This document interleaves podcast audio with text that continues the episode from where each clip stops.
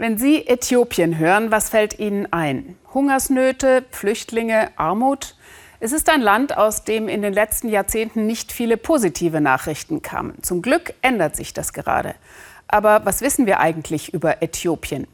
Äthiopien ist einer der flächenmäßig großen Staaten Afrikas mit 105 Millionen Einwohnern, die sich auf 120 ethnische Gruppen verteilen, ein Vielvölkerstaat. Äthiopien gilt als Ursprungsland des Kaffees. Wirtschaftlich wächst Äthiopien jährlich um 8,3 Prozent, das höchste Wirtschaftswachstum Wachstum weltweit. Diesem Wachstum ordnete das seit Anfang der 90er Jahre herrschende autokratische Regime alles unter, vor allem auch die Menschenrechte. Erst unter dem neuen Ministerpräsidenten Abiy Ahmed entspannt sich die Lage.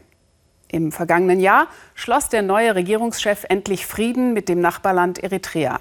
Und in Äthiopien selbst atmen Männer wie Urgesa Kumra auf. Denn endlich hat die größte Volksgruppe im Land, die Oromo, auch Teil an der Macht. Caroline Hoffmann.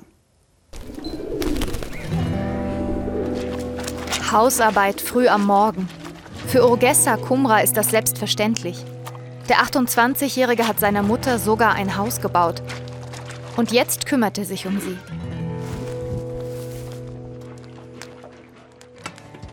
Jeden Tag, seitdem der junge Oromo im letzten Sommer aus dem Gefängnis kam.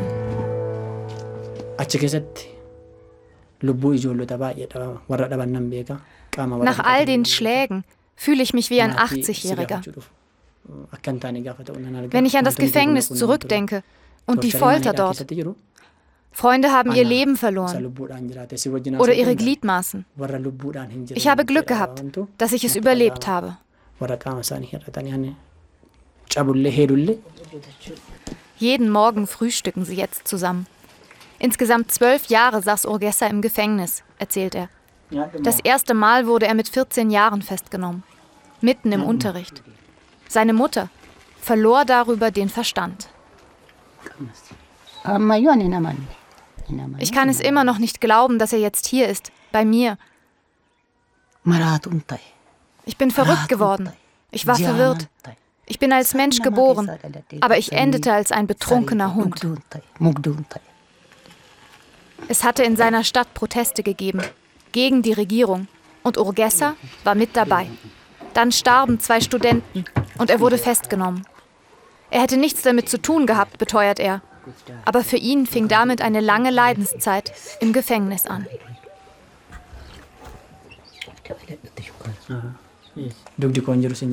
Ich habe immer Rückenschmerzen. Und einen Zahn verloren. Sie haben mich gefoltert, an den Füßen aufgehängt und dann auf meine Füße geschlagen.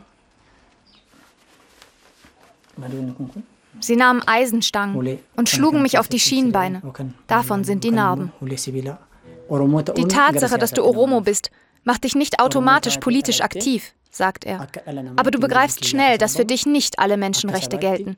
Egal welche Ethnie du bist, wenn du bemerkst, dass du keine Rechte hast, das politisiert dich. Definitiv. Ambo ist eine Studentenstadt. Hier war eine der Protesthochburgen gegen das alte Regime. Trotz aller Repressalien ließen sie sich in Ambo nicht einschüchtern. Dann kam der Umschwung. Vor fast genau einem Jahr. Premierminister wurde Abiy Ahmed, ein Oromo, einer von ihnen. Damit hatte niemand gerechnet. Und er führte einen neuen gemäßigten Kurs ein. Im ganzen Land wird er gefeiert, sogar mit bedruckten T-Shirts, wie ein Popstar. Kann er die Oromo endlich befreien und ihnen zu ihren Rechten verhelfen? Leid schlägt langsam in Hoffnung um, auch bei Urgessa. Jetzt hat er die Kraft für einen schwierigen Weg. Zum ersten Mal besucht er die Frau seines Freundes Abdata der im Gefängnis starb. Bisher hatte Urgessa sich nicht getraut. Denn er kommt mit leeren Händen. Er hat kein Geld, kann ihr und ihrem kleinen Sohn nicht helfen. Sie muss allein zurechtkommen. Doch auch sie hofft auf die neue Politik im Land.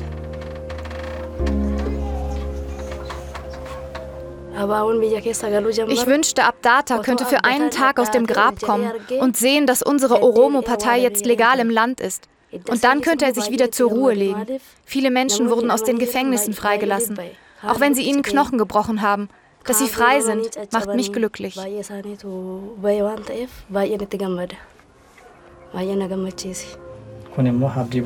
Wenn nur ihr Mann das noch erleben könnte.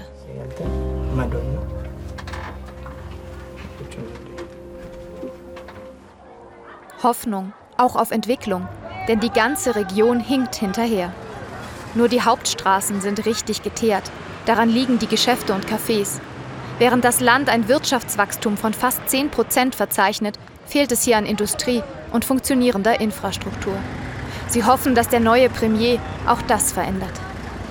Und dass er Arbeitsplätze schafft für die Jugend und auch diejenigen, die im Gefängnis saßen, so wie Hirpassa Diri Issa. Ich fühle mich schlecht, sagt er. Ich finde keine Arbeit und ohne Arbeit kann man nicht leben. Ich muss für mich selbst sorgen können. Hirpassa kommt vom Land. Seine Eltern haben einen Hof und Äcker. Lange war auch solches Eigentum nicht vor der Regierung sicher. Sie nahm es vielen Oromo immer wieder einfach weg, zum Beispiel um darauf zu bauen. Auch dagegen haben Hirpassa und die anderen protestiert. Wir sind sehr glücklich, dass die Kero, unsere jungen Leute, für ihre Rechte kämpfen können. Es sind neue Zeiten. Im Moment haben sie an der Rift Valley Universität nicht mehr das Gefühl, protestieren zu müssen. Die vielen Studenten konzentrieren sich jetzt vor allem auf ihren Unterricht. Auch Urgessa studiert hier. Heute sitzt er im Computerkurs.